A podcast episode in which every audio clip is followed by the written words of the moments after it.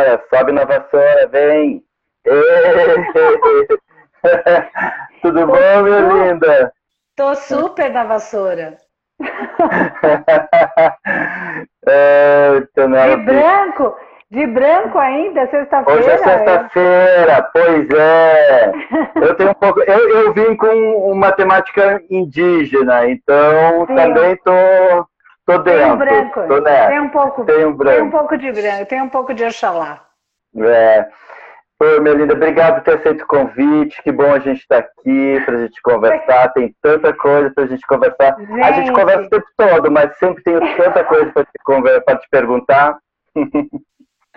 A gente conversa o tempo todo e o que você me pede, eu faço. Você sabe. Ah. Viu? Quem, quem tem amigas como essa não precisa mais nada. Gente, vamos lá. Eu faço. É, eu preparei algumas coisas, então assim. Bom, a, a gente, sexta-feira, nove da noite, quinze entrevista, sempre com um convidado, uma convidada, um convidado especial. E hoje a gente está com Penélope Martins, escritora, narradora de história, idealizadora do blog Toda Hora Tem História, ministra oficinas de mediação e leitura e escrita criativa. Ela é Penélope Penélope, que é charmosa, charmosérrima, mas diz que a vida não é cor-de-rosa. E vai estar hoje falando, é, a gente vai sortear esse livro daqui a pouco, fiquem com a gente. E a, vai estar hoje falando sobre esse mundo de Penélope, né, que não tem um fusquinha cor-de-rosa, né, mas assim, Poderia por onde ver. passa, por onde passa, larga, uh, deixa não só seu charme, como deixa sua força, sua marca, registra aí a sua passagem por onde vai. E antes que ela comece a falar, eu vou falar isso aqui para vocês. Ela vinha pelo corredor para me servir a sobremesa. Na primeira vez, ela vinha pelo corredor para me servir a sobremesa. A taça o creme macio, o rosto emoldura duas rodelas de pepino, o frescor, a boca, o traço do licor. A vida, uma sexta-feira, e ela a me servir a sobremesa. Seja bem-vinda, Penélope. Esse é um poema de Penélope, poema erótico. Para quem não sabe, ela também escreve poemas eróticos. A gente vai falar sobre tudo aqui, porque no Quindim tudo pode. Que bom. E, a e eu lembrei desse poema porque de hoje é sexta-feira e a, a Penélope faz assim uh, sobremesas maravilhosas. Eu tive a, a, delícia de experimentar essas sobremesas. Então, assim, vem Penélope, nos serve. Vem, minha Deus, e nos yeah. serve com essa sobremesa.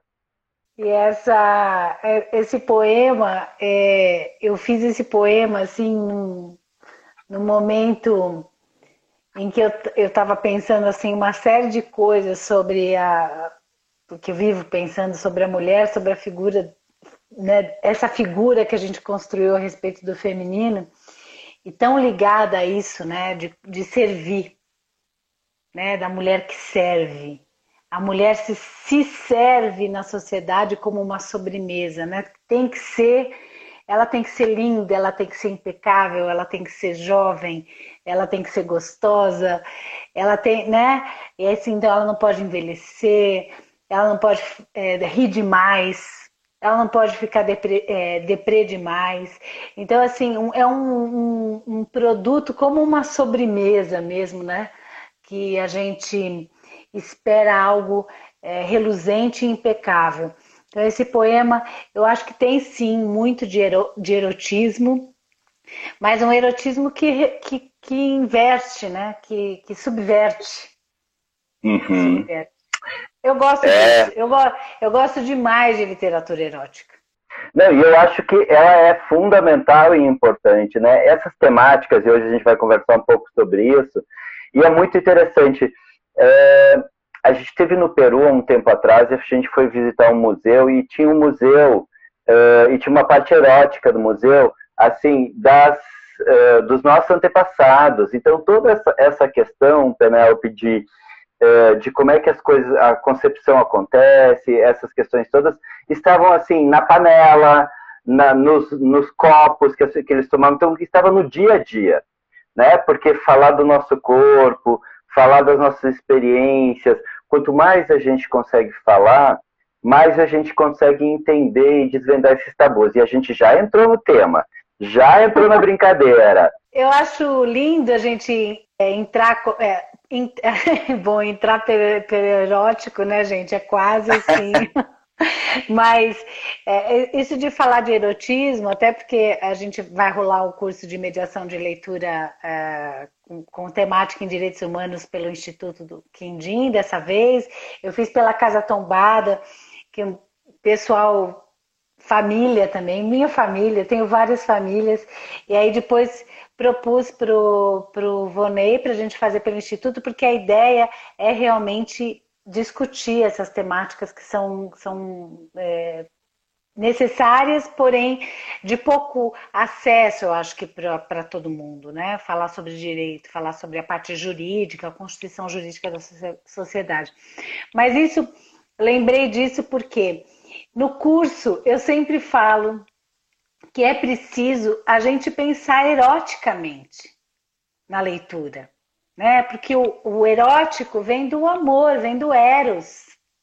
Uhum. Né? E o uhum. eros, é ele, ele tem que também dialogar com a nossa razão. Se a gente olha só com o racional, acontece é, uma catástrofe. Né? A gente precisa colocar o eros na razão, é, dialogando com a razão, o erótico.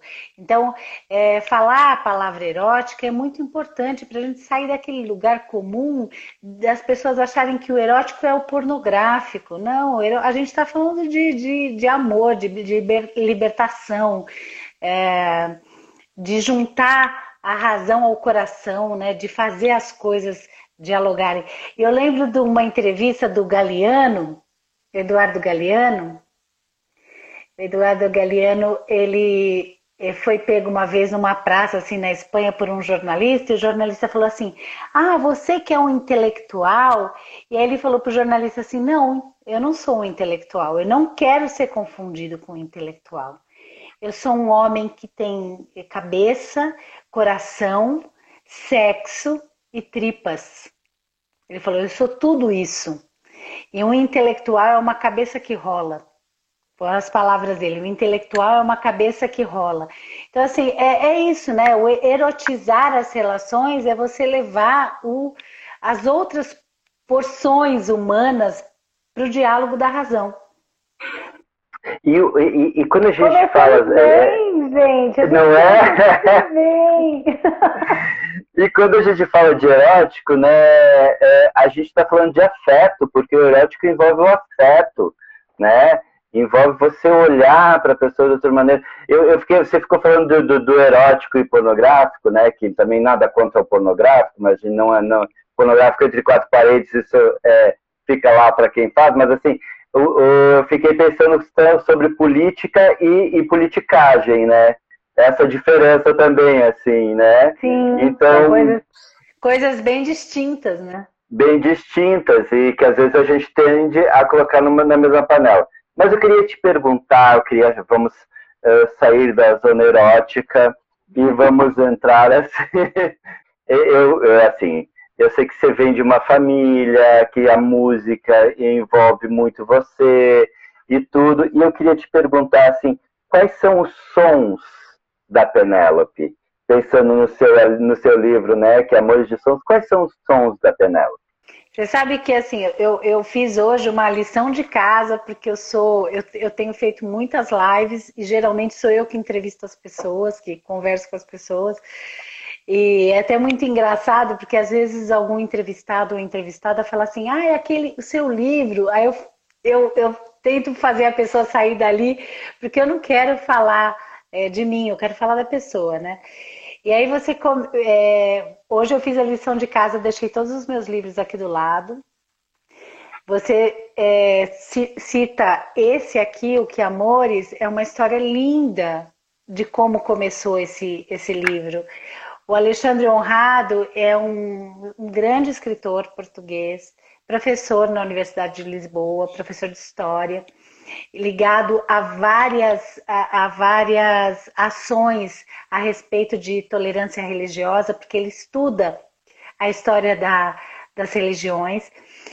E aí ele me mandou uma vez um texto e eu falei para ele assim, nossa, esse texto é tão bom que eu queria continuar. Ele falou, é por isso mesmo. E aí a gente acabou fazendo juntos e virou o, o Que Amores.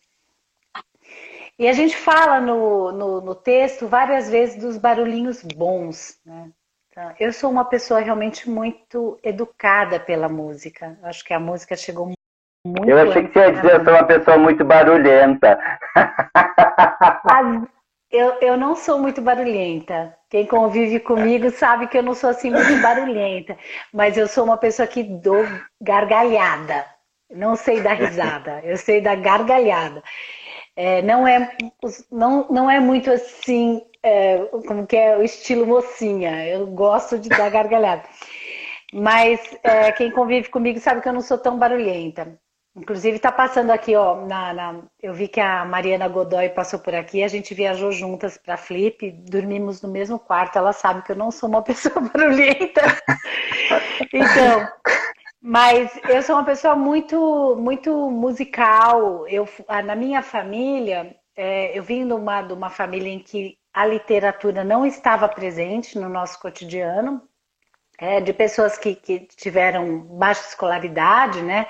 E não tinha livro. E também tinha um contexto, assim, né, gente, de classe trabalhadora braçal mesmo, que livro é, é, era um artigo de luxo, né? Então, os livros foram chegando na minha casa mesmo aos poucos, mas muito lá na frente, eu já estava jovenzinha. É, mas a música chegava muito, muito. Tô, a minha prima está assistindo aqui a, a live, Ariadne. A, a, a, mãe dela, a minha tia Vera, cantava lindamente, cantou em festival. A minha avó cantou no rádio aos 13 anos, 14 anos de idade. Então, assim, a música era muito forte, era um elo muito forte da nossa família. E eu prestava muita atenção na letra. As letras das canções me educaram muito para a poesia. Eu sou 100% Caetano, gente. Não tem jeito. Faça o que o Caetano fizer, errado ou certo. Eu sou muito apaixonada pela, pela obra do Caetano Veloso. É, sempre faço campanha pela internet. Caetano, eu te beijo hoje. Basta você querer. Mas, Tem uma é, entrevista é... sua, inclusive, de uma tia que te botou escutando um, um LP do, do Caetano, né? Para você ser inteligente, não tem? Eu tenho uma, uma tia do, do lado português, porque a minha família portuguesa também se ligou muito na música brasileira. Foi muito libertador, assim, para eles a música brasileira. Meu pai, fa... Meu pai fala, assim, do Martinho da Vila, por exemplo, ele chora. é, ele, ele lembra sempre de uma música do Martinho da Vila, que é o Pequeno Burguês, que não sei se você se lembra dessa canção, que ele fala: passei no vestibular, mas a faculdade é particular. E ele se emociona demais, ele se emociona demais com, a, com essa canção até hoje. E essa minha tia é irmã mais nova do meu pai. Na sala do meu avô, tinha um, um taco, assim, um pisão, um taco de madeira, né? E não tinha sofá, não tinha nada na sala. Era uma casa muito espartana, muito espartana. E tinha uma vitrolinha no chão, né?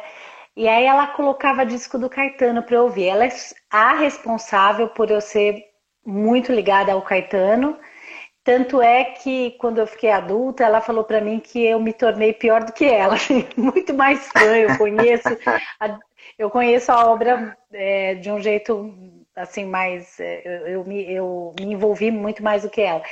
Ela colocava uma uma canção do Caetano que diz assim: ele me deu um beijo na boca e me disse: a vida é oca como a touca de um bebê sem cabeça. E eu ria a beça. Uau. E aí eu, eu tinha, sei lá, sete anos. Aí ela falava para mim assim, ó, escuta e lê ler no disco, né, no, no encarte do, do LP, porque quando você entender isso, você vai ficar muito inteligente. Então era um desafio assim aquilo para mim. Eu lia assim aquilo e não entendia nada, não entendi até hoje, gente. Mas hoje eu já entendi que eu não preciso entender. Mas eu lia, lia muito. Aí eu lia os discos todos, assim. É, tem um, uma música, um poema do Leminski que o Caetano musicou também nesse mesmo disco. É, então eu conheci o Paulo Leminski pelo Caetano, aí depois fui conhecer é, Alice Ruiz como poeta, e depois Alice Ruiz foi se tornar minha amiga. Quer dizer, a vida é muito louca, né? A vida é muito maluca. Ela coloca é. a gente no meio de um caldo aí com um monte de coisas assim, barulhos bons da vida, né? Para voltar aos barulhos, barulhos bons. Pensando em barulho, me diga assim, rapidamente, sem pensar muito, porque eu sei que você leu todo esse encaixe do Caetano e você se tornou sim inteligente. O que seria é, é, o, é, pensando na poesia, na música, nessa musicalidade, né? A gente tem muito isso como a, a gente utiliza a música como um momento da nossa vida, um hino, né? Qual seria seu hino, seu grito de guerra nesse momento atual desse país? Ah, olha, é, algumas canções são muito raras para mim, assim, eu, eu, são canções que me fazem bem, que me conectam com, com uma coisa muito essencial, né? É, eu, apesar de mulher branca, eu passei, tive uma vivência muito grande na Umbanda. É, vi, fui educada em colégio católico, mas frequentei a Umbanda durante muitos anos da minha vida. Então, eu amo toda a, a, a música brasileira, mas quando eu preciso de um grito de guerra, eu canto um ponto para algum orixá. Então, eu canto um ponto para Oxóssi, eu canto um ponto para Iemanjá, eu, eu canto essas canções que eu acho que são meio útero da terra, assim. São canções que a gente lembra um pouco do barulho do tambor, que é um, um som muito primitivo, que se assemelha ao nosso coração. E aí isso me dá vontade de seguir. Agora, P, eu queria falar de mulheres que leem mulheres. Né? Eu vou ficar brincando com você, vou trazendo os seus livros e vou ficar falando de outras coisas que você faz, que você é múltipla. Né? Mulheres que leem mulheres. Você, primeiro, queria te perguntar, é, as mulheres sempre foram as que mais liam, assim, sempre não, né? No momento que elas conseguiram esse processo Sim. de alfabetização, a gente sabe que antigamente as mulheres não podiam ir para a escola, mas assim, no momento que conseguiram se alfabetizar, elas sempre foram as mulheres que mais liam e liam. É, e aí a literatura era muito voltada, era escrita por homens, né? e uhum. ou por umas mulheres, mas quem assinava eram os homens, que a gente também, também, que também tinha essa, essa coisa, né? É, mas a gente sabe que elas hoje se tornou até um pouco um nicho de mercado, porque a, a, a, o próprio o mercado começou a dizer assim, poxa, se as mulheres leem, elas têm interesse sobre assuntos de mulheres, né?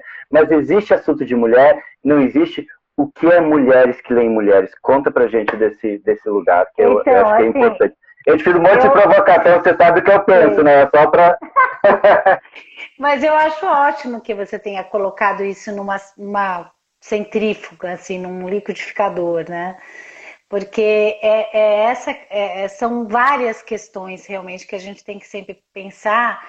É, eu lembro de uma, assim, me veio à cabeça agora uma, uma fala do, do Silvio de Almeida no, no no programa Roda Viva, quando ele foi no programa Roda Viva, ele falou assim: é muito importante representatividade, mas a gente tem que tomar cuidado para isso não virar um produto.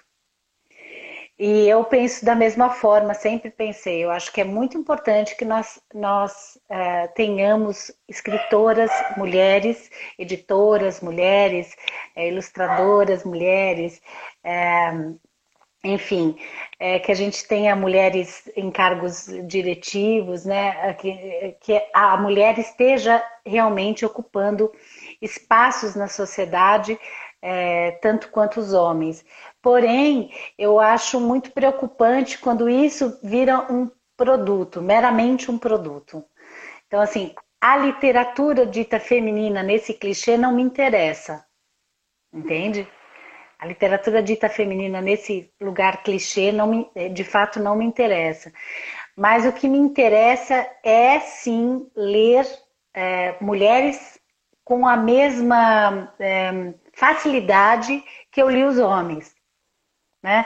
Quando eu comecei a fazer Mulheres que Leem Mulheres, eu fiz uma página no Facebook por causa de professoras. Eu fui fazer um encontro com professoras e elas estavam super amarguradas, chateadas, é, desiludidas. É, gente, o pessoal tem falado tanto agora na pandemia que o professor se reinventou, tem que se reinventar.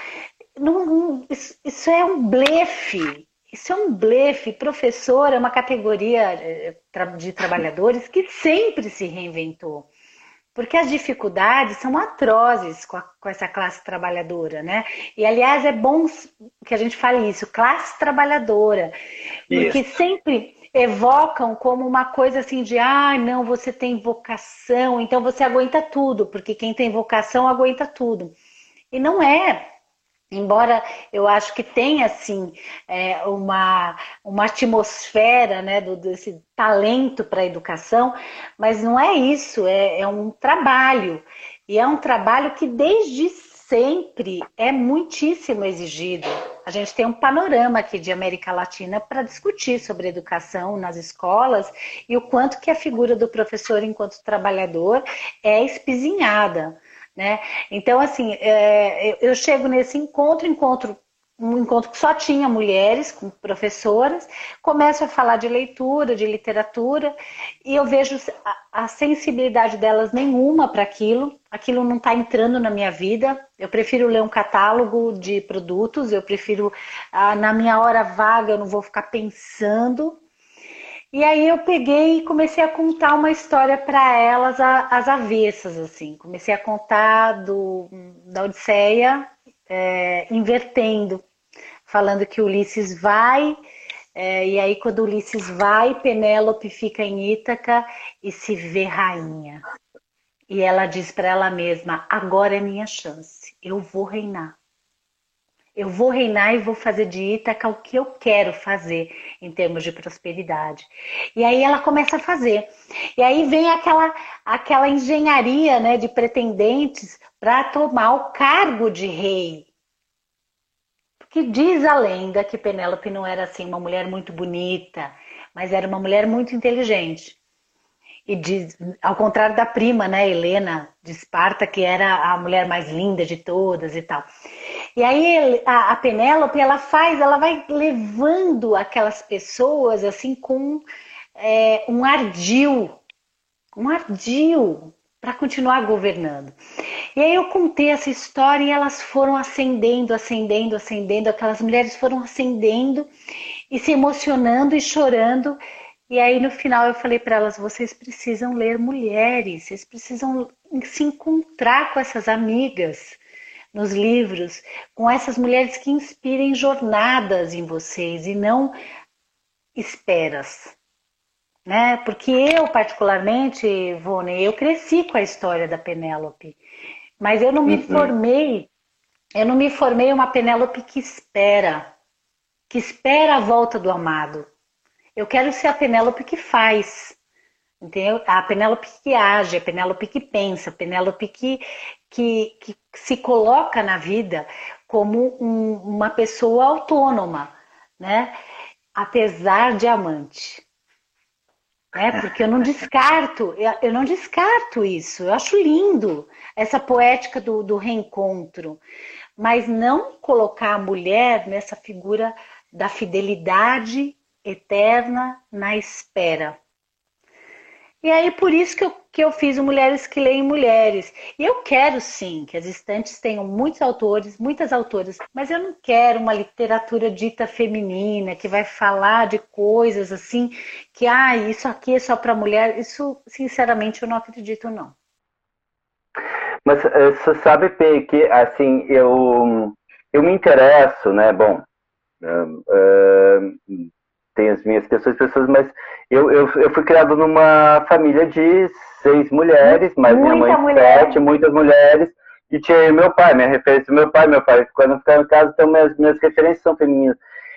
E eu acho o universo, ou a forma como as mulheres lidam com tudo, que é diferente. A, a própria Marina Colassante, ela fala isso, a ciência explica, do, da própria, do próprio pensamento, como é que, né, que pensa o, a parte do cérebro, assim, então tem uma escrita diferente, mas assim, não é essa questão de, é, de desse feminino que você está falando, né? Porque é, você desse, desse é uma pessoa assim, diferente. Desse feminino clichê, você entende? Assim, que fala assim, ah, isso Sim. aqui. Por exemplo, é, é, é, assim, eu tenho uma política, gente. Há anos eu faço um blog de leitura que é o Toda Hora Tem História, e eu nunca falei mal de um livro. Eu tenho, essa, eu tenho essa política de não falar mal de livro, porque num país onde a gente tem tanto a fazer pela leitura, é um impropério uma pessoa gastar tempo falando mal de livro, né? Então eu não falo, não falo, não abro minha boca para falar mal de livro. Eu, eu, gasto meu tempo falando bem dos livros que me fazem bem. Mas, às vezes, você se depara com, com livros assim que são bem comerciais e que já na capa você vê que é aquela receitinha de assim, de agora eu vou me tornar uma, uma mulher livre e tal. Se aquilo servir em algum momento para alguma mulher, ok, beleza, maravilha. Às vezes o caminho dela começa por aí, mas que ela não fique ali, entende? Que ela vá além né, que ela vá para a literatura mesmo, que ela vá conhecer, sei lá, Marina Colassante, a Lígia Fagundes Telles, que foi uma autora que, que foi fundamental na minha, na minha juventude. A Disciplina do Amor era um livro para mim de cabeceira. Eu, eu gostava demais daquilo. É, a Lígia Bojunga, né, que acompanha as, a, a, a juventude, mas também que pode ser lida como uma autora, Nossa. como uma autora mulher por uma mulher, né? Porque tem isso mesmo. A gente tem visão de mundo diferente porque a vivência da gente no mundo é diferente. A vivência da gente no mundo é diferente. A gente tem uma vivência completamente diferente de um, de um, de um homem, né? E quanto mais a gente discute essas questões de gênero, o supragênero, o transgênero, a gente vai descobrindo que as, a, as, as escritas, as expressões, as, as manifestações das pessoas são de acordo com a vivência que elas têm. Então, a, a mulher, ela tem é, há muito e muito, muitos e muitos séculos, milhares de anos, uma vivência muito diferente do, do homem. Então é natural que a gente um, enxergue coisas que os homens enxergam de outra maneira, ou a gente até enxerga coisa que os homens não enxergam, porque a gente precisa passar. Ó, mulher é água, mulher é água, tem que passar, porque é, a gente está sendo o, o tempo todo tolhida, então a gente tem que encontrar brecha para passar, né? Não é à toa Você sabe que, a... que a que as iabás, né, as, as, as orixás mulheres, elas são todas ligadas às águas. Olha só que interessante, né? Iemanjá é, é água salgada, a Nanamboruquê é água parada, né, as águas pantanosas. Inhansã, água no céu, a tempestade. Oxum, é, água Sim, doce. É, e aí você vê, né? Todo o elemento água, ele é muito feminino, né? A gente, a mulher, ela precisa fluir. E eu acho que o, o, os homens que têm grande sensibilidade, paz de espírito, a gente reconhece essa fluidez de água nessas, nessas pessoas. É porque nós temos as duas, as duas porções, uhum. né? Nós, nós temos as duas coisas, assim, essa arte para a guerra e a arte para o amor, né? A gente tem as duas coisas, né? É, eu acho isso incrível. É, sabe que a gente terminou sábado passado um curso no Instituto de Leitura Quindim, que a gente trouxe uma grande curadora e professora da Universidade de Caxias do Sul para falar das mulheres, o lugar de ocupação das mulheres na arte né? E principalmente ela deu mais conta das artes plásticas, que era mais é, e foi incrível. E tinha, e assim, cadê os homens artistas fazendo o curso sobre a, a, o lugar das mulheres nas artes. Não tinha, tinha eu e mais um outro artista.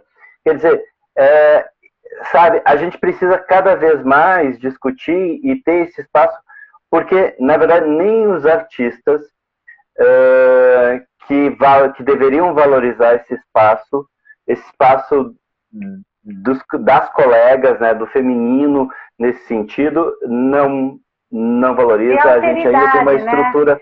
Eu acho é, que o que tem você... uma estrutura muito, muito, muito ainda fechada e machista. É, mas eu, eu, eu pedi você... desculpas. O que você está falando, eu acho, Vonei, tem a ver com uma prática de alteridade. É, e algumas, como é o meu ofício trabalhar com a palavra, eu acho que a gente tem que pensar o tempo todo nas palavras, sabe? A gente passou muito tempo falando em empatia, né? Ah, tem que aprender a ter empatia, que é uma palavra linda. Só que é, ter empatia confunde as pessoas no sentido de, de ter caridade ou de uhum. ser simpático ah, né? Eu sou simpático àquela causa. Confunde um pouco as pessoas nesse sentido. Agora, quando a gente começar a discutir a alteridade, né, que eu só sou na presença do outro.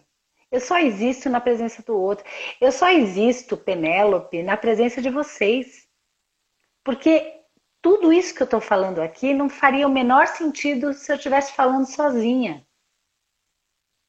Então, eu sou, eu aconteço, né? Esse, é, é, é, eu, eu me torno um ser na presença das outras pessoas. Então, para mim, interessa saber quem são essas outras pessoas que fazem com que eu exista. Então, eu quero escutar as minhas amigas, meus amigos, é, que estão em vivências diferentes da minha. Eu quero, me faz, me completa, é, dialoga comigo, entende?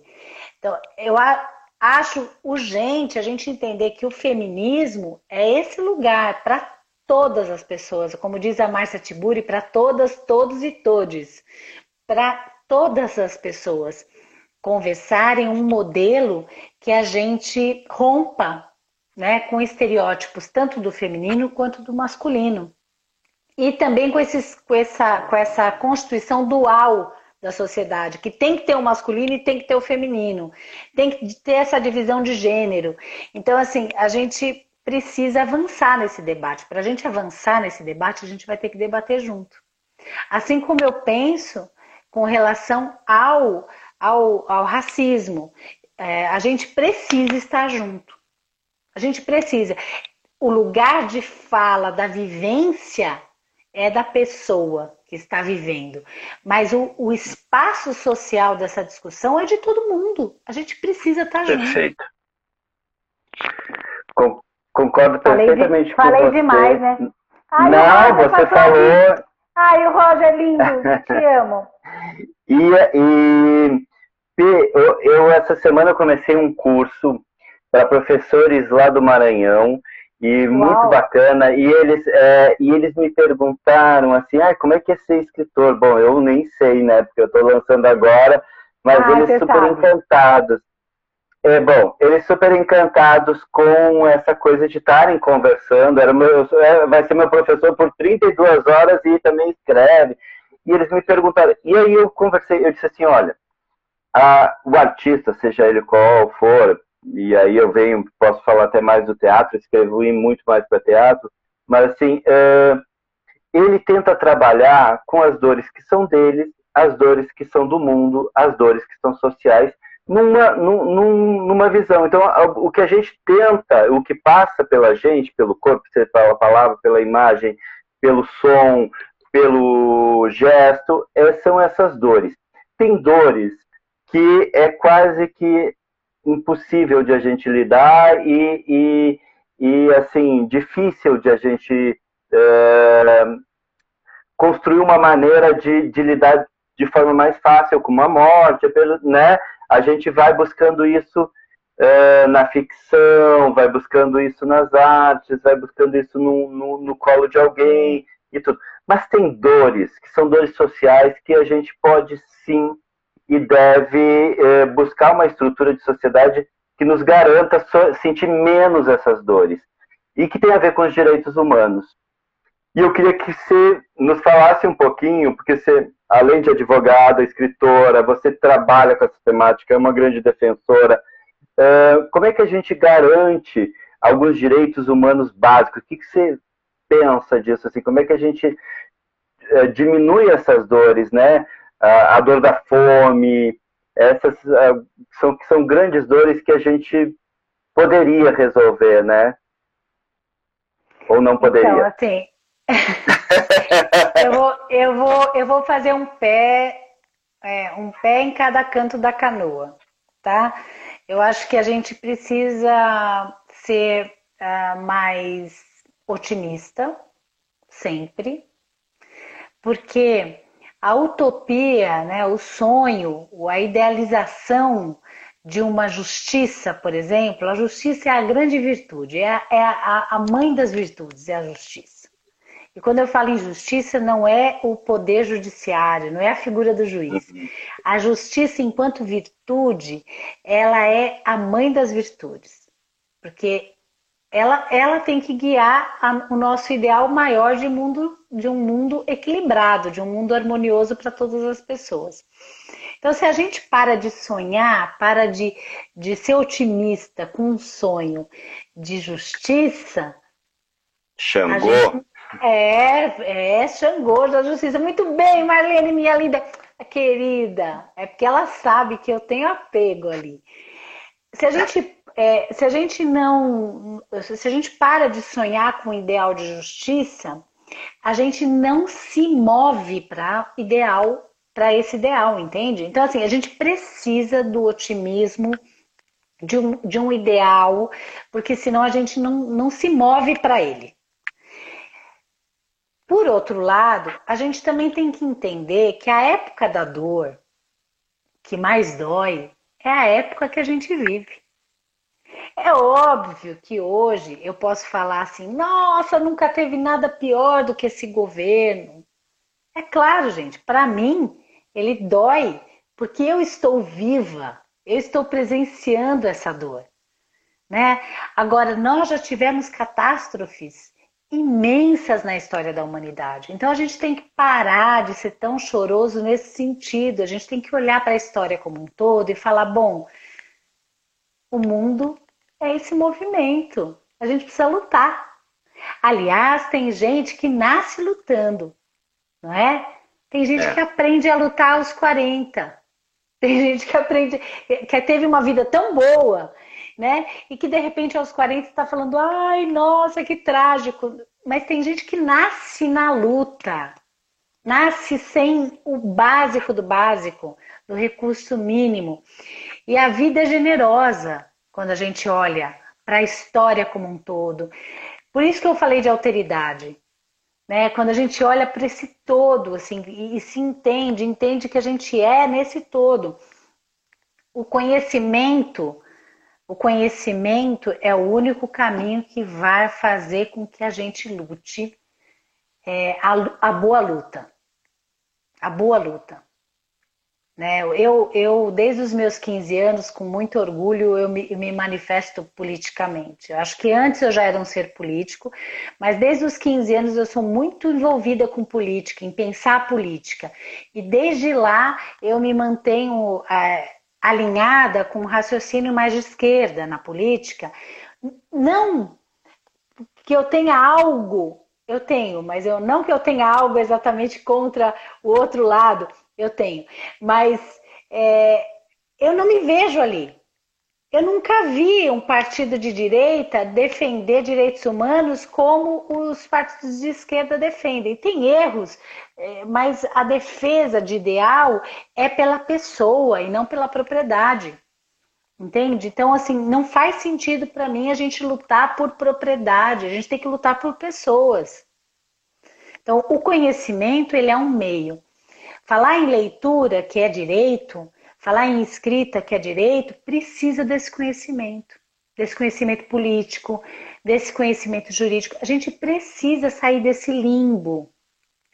Sabe? Quando a discussão é assim, ai, eu não vou falar o nome do, do desgoverno. Ai, esse fulano é, gente, hoje é sexta-feira, não se fala nome de coisa ruim. Esse fulano é uma catástrofe, é, esse fulano é um retrocesso, esse fulano. Gente, isso não leva a nada. Isso não leva a nada. A gente precisa é, articular meios com palavras para que as pessoas que estão ao nosso lado recebam mais informação. A gente precisa estudar mais. A gente precisa ler mais, a gente precisa estudar mais, a gente precisa é, entender que cada um de nós hoje, Vonei, cada um de nós hoje na rede social, a gente pode educar ou deseducar. É. Eu, eu escolho a posição de educar, de me educar. E de me educar também pelo outro. Pela possibilidade de eu levar alguma informaçãozinha que o outro não tenha e que eu possa levar para ele. Entende? Que é muito pouco. Eu sei que a minha contribuição é tipo um pingo, mas eu tento vigiar as minhas ações no sentido de serem assertivas. A gente não pode perder tempo mais falando mal eh, e, e, e, praticando uma espécie de discurso que é muito semelhante ao discurso que essa raça tem que é um discurso nojento, vil, baixo, superficial, é, cruel, é, canalha, entende? A gente não pode praticar esse mesmo discurso, a gente tem que atacar com as armas de quem quer ver um país, sim, mais próspero em conhecimento, mais esclarecido. Então a gente é. tem que escolher, eu, né? Escolher Eu concordo informar. com você. Eu, eu até digo, a gente sempre disse isso, e Roger, assim, a gente é tão tupiniqui que, assim, a gente não pensa nunca em, não pegar... Fala. Não fala e, essa bobagem. E, Ó, não fala essa hum. bobagem. Não fale essa bobagem, não falemos essa bobagem, e eu só vou te corrigir para me corrigir. Nós não somos tupiniquim, antes fôssemos. Antes fôssemos. Nós somos colonizados. Nós somos de mentes colonizadas. A gente precisa se descolonizar. Nesse mas vamos sentido, ser mais sim, mas... Vamos ser não, mais nesse... mesmo. A gente tira claro, a Não, nesse sentido, sim. O que, eu estou dizendo assim, a gente é tão Brasil que a gente não pensa em ir embora do Brasil. A ah, gente é tão filho da terra. Então, né, a gente é tão do piniqui como assim, a gente, pai, como se a gente, olha, a gente é filho da pai, terra, não pensa em ir embora. Meu pai é português. Porque as pessoas fogem. Meu pai é português. Quando, quando entrou, 1 de janeiro, que eu vi pela televisão, porque eu precisava ver, eu sentei no tapete da minha sala e eu nunca chorei tanto na minha vida. Eu chorei muito. Meu filho estava com 18 anos, meu filho ia prestar o, aquele negócio do tiro de guerra, o alistamento obrigatório, e a minha cabeça estava milhão. Eu falei, o que, que vão ser esses jovens? O que, que vai acontecer nesse país? Eu chorei muito. E muitos amigos e amigas para mim de, de, Portugal falaram, Penélope, pega a sua cidadania e vem embora. Uhum. Aliás, eu, eu escutei de amigos que me querem bem, eu sei que me querem bem. Eu escutei de amigo coisas assim, é, venha para cá porque você não combina com esse contexto. Só que, gente, esse país não é desse governo, esse país é nosso. Isso, é isso, é isso que a gente acha. Entende? A gente, é esse país é, é, nosso. A gente precisa colocar esse lugar. Isso, vou, isso eu acho que falta. Falta, inclusive, nas pessoas que se dizem de esquerda e falta nas pessoas que, que dizem que defendem direitos humanos. A gente precisa ser assertivo, a gente precisa combater o bom combate. A gente precisa escolher as palavras. A gente precisa se fortalecer. A gente precisa entender que a gente não pode fazer guerra com quem está do mesmo lado da trincheira. Que isso é vil. Que isso é baixo. A gente precisa enxergar quem está do lado da trincheira com a gente. Sabe? Às vezes a gente vê por vaidade as pessoas brigarem por espaço, deixando um outro autor um outro artista com a fala silenciada. Eu já vi isso várias vezes. Eu já vi mulheres sendo silenciadas, eu já vi pessoas negras sendo silenciadas, autores e autoras, escritores, ilustradores, sendo silenciadas pela própria classe que diz uhum. que tem um discurso, que diz que tem um discurso humanitário. Então, pera lá, meu amigo e minha amiga. Tem discurso humanitário e na hora que você pode dar a voz, você não dá. Então, a gente precisa entender com quem que a gente está brigando. Quem, com não, quem é que a gente está brigando? A própria classe que, inclusive, diz assim, né? Ah, mas é autor de livro infantil, né? Ah, é autor de livrinho. É, agora né? eu mas, bravo. Bom, agora, agora é, eu fiquei bravo. Agora eu fiquei é, bravo. Você nem precisava falar disso, porque, olha, isso me deixa muito brava. Isso me deixa fula da minha vida. Porque eu vejo esse negócio da, da de quem está na literatura adulta, olhar para quem escreve para a infância ou para a juventude como um autor menor. Olha, gente, eu, eu, eu, fico pensando assim: o que, que eles querem daqui a, a cinco anos? Porque passa rápido.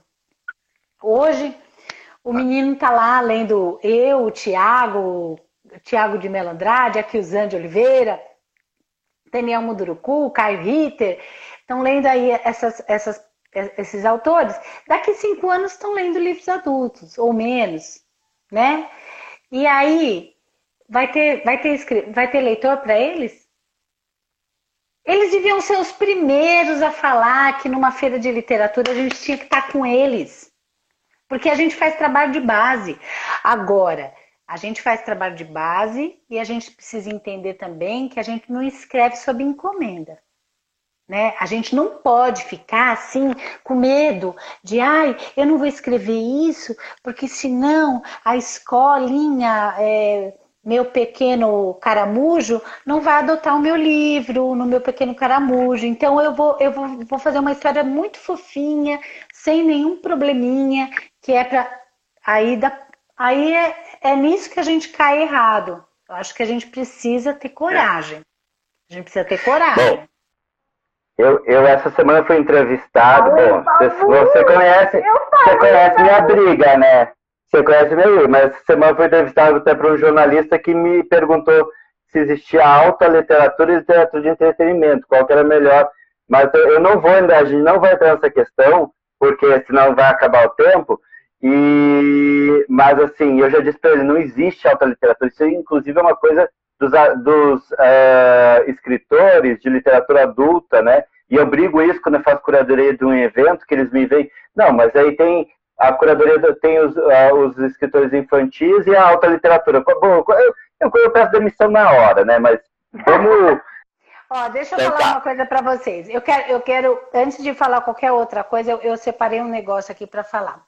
Primeiro que, é, emendando com aquilo que Volney falou, é, de literatura para a infância e desse tratamento, né? O quanto que a gente tem realmente, tá vendo como nós temos que lutar o bom combate? A gente não tem que, não dá tempo de ser vaidoso, orgulhoso, né? Metidinha besta. A gente tem que, ó, ir para a luta, né? Juntos e juntas.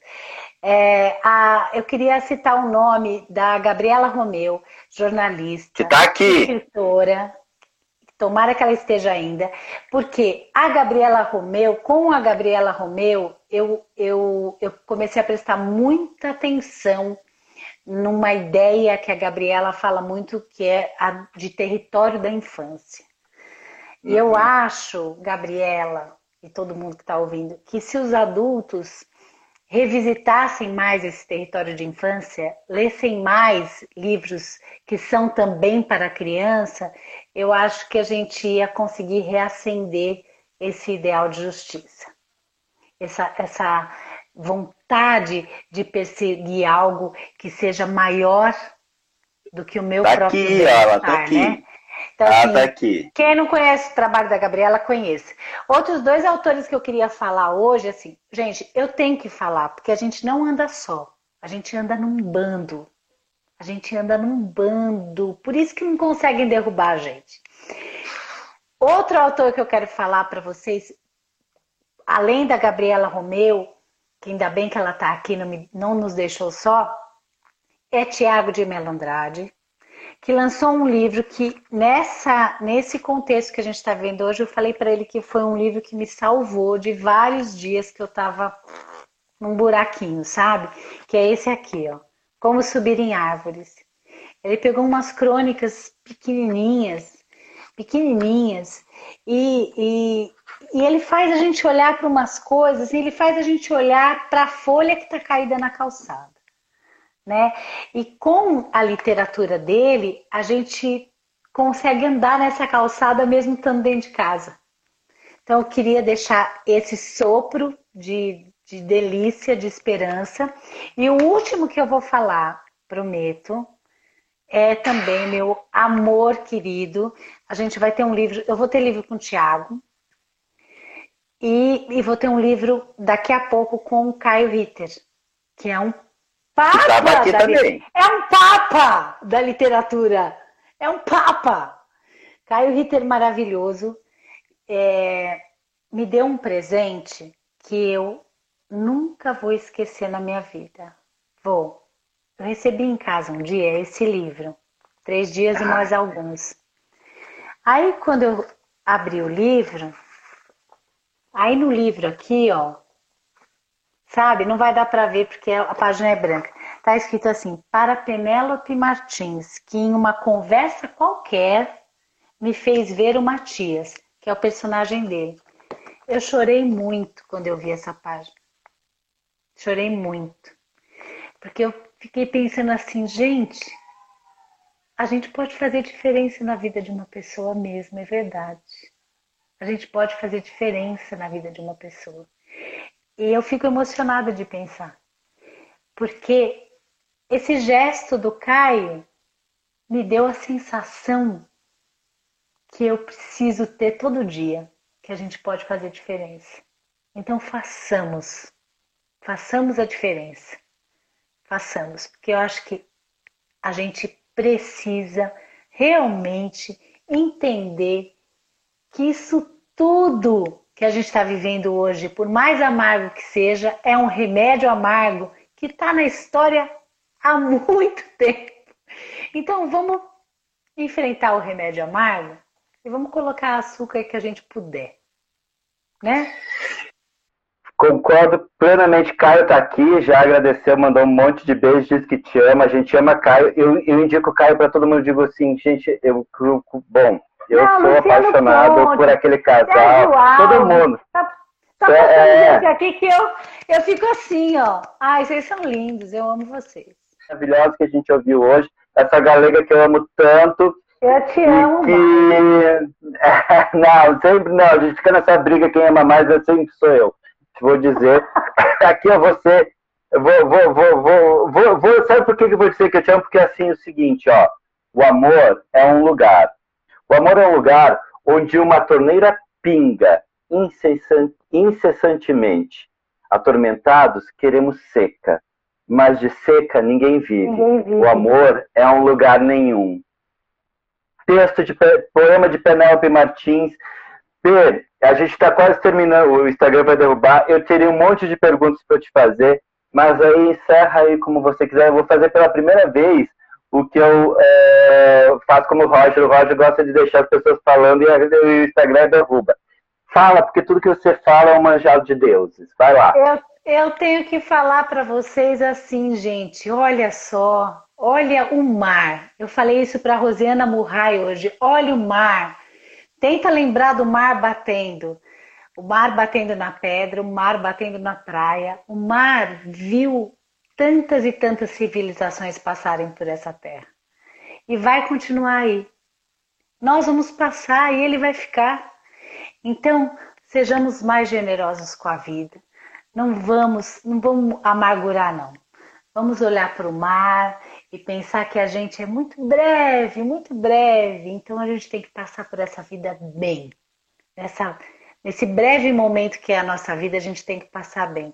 Sejamos generosos com os nossos amigos, amigas, com as pessoas de luta. Sejamos generosos, compartilhem coisas, compartilhem os livros dos outros, compartilhem a arte que o outro faz, compartilhem o Instituto Quindim, compartilhem tudo que vocês puderem de bom conhecimento, que seja dádiva, que seja bálsamo na vida das pessoas.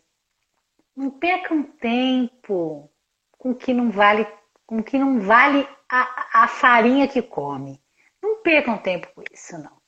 Compartilhem, compartilhem. Eu falo, compartilha, compartilha, compartilha. A gente não pode só divulgar o nosso livro, não. Isso é feio. Ó, é feio. A gente tem que compartilhar livro do amiguinho, curso do amiguinho, curso da amiguinha. A gente precisa compartilhar o Instituto Quindim, fortalecer ações que fazem mudança na vida da comunidade e que hoje, pela internet, estão fazendo diferença para o Brasil inteiro em termos de formação de mediação de leitura. Essa pandemia está possibilitando que Voney, Roger tragam autores e autoras artistas do mundo todo para falar com o Brasil inteiro, gente. Olha só que maravilha. Entendeu? Então, assim, vamos fazer com que a coisa funcione pela generosidade. Vai ser a nossa, Isso. o nosso contra-ataque. Pois é, é verdade, Pê. E esperamos uh, amanhã todo mundo, porque tem Jairo Boitrago, um escritor colombiano que vive no México, que fala sobre essa questão da migração, que tem muitas temáticas. É um, é, é um, um, um, escritor de palavras migrantes, como a gente colocou, maravilhoso, que vai discutir com a gente. Não falo nada de espanhol, eu não falo nada de espanhol, mas eu sei falar eu te estranho tanto, Jairo. Ai, ele é maravilhoso. Ele é maravilhoso. Sim. E eu queria dizer para a Mônica, que ela está perguntando como é que ela vai receber o livro, a Penélope vai mandar para você. WhatsApp. Mônica, é, bom, você já conhece, é, vai receber assinado, senão também depois a gente pegava o endereço com você e foi mandava. marmelada, foi marmelada. É, vocês aqui que mexeram no meu, no meu celular para essa marmelada, né? Gente, é, eu queria também ter, é, eu não sei, a, a, sensação que eu tenho é que o Instagram mudou, porque ele está deixando a gente mais tempo, não sei. Sabe por quê? Porque o Instagram... Já ele ama a gente, Instagram. Ele ah, tá olhando, sim, é verdade. Ele, ele sabe que rola um, rola uma coisa, uma química entre esses dois que a gente não consegue. A gente fica, gente, até as. Eu não, eu fico até as duas da manhã, mas o, o Vonei, ele fica até as cinco e meia, pulando, que nem. né? Não vou dizer para vocês que eu passei vergonha com esse homem na Flip, porque a energia dele é absurda e eu estava caída, acabada como uma velha que eu sou e ele assim para mim, vamos para o carnaval. Que que é isso? É isso, o Instagram ele tá querendo festa, farra, não é? Ai, ele fala, a pandemia vai embora. eu, eu, eu preciso desse carnaval. Vonei é uma suruba na vida, porque a gente compartilha tudo. Nós vamos terminar esse bate-papo que o, que o Instagram não quer derrubar com essa informação para vocês. Aguentem. A gente compartilha. O Roger está dizendo que ele quer escrever e eu vou ilustrar. Coitado, ele quer passar vergonha. Querido, não é assim que funciona. Não é assim, não é assim que funciona, querido. Tá bom? Só se quer ilustração, só se for minimalista com traços assim no meio da página em branco. Gente, um beijo muito grande para vocês. Fiquem bem. Bem, um beijo, Chega. meu amor. Encerra, Obrigado. Ah, eu acho que agora ele vai, ele vai estar avisando agora. Um beijo. Obrigado. Te tá amo. Bem. Eu que te amo, fica Eu que te amo. Para. Ai, não mente. Eu que te amo. Que coisa mais chata. Muito mais, muito mais. Para.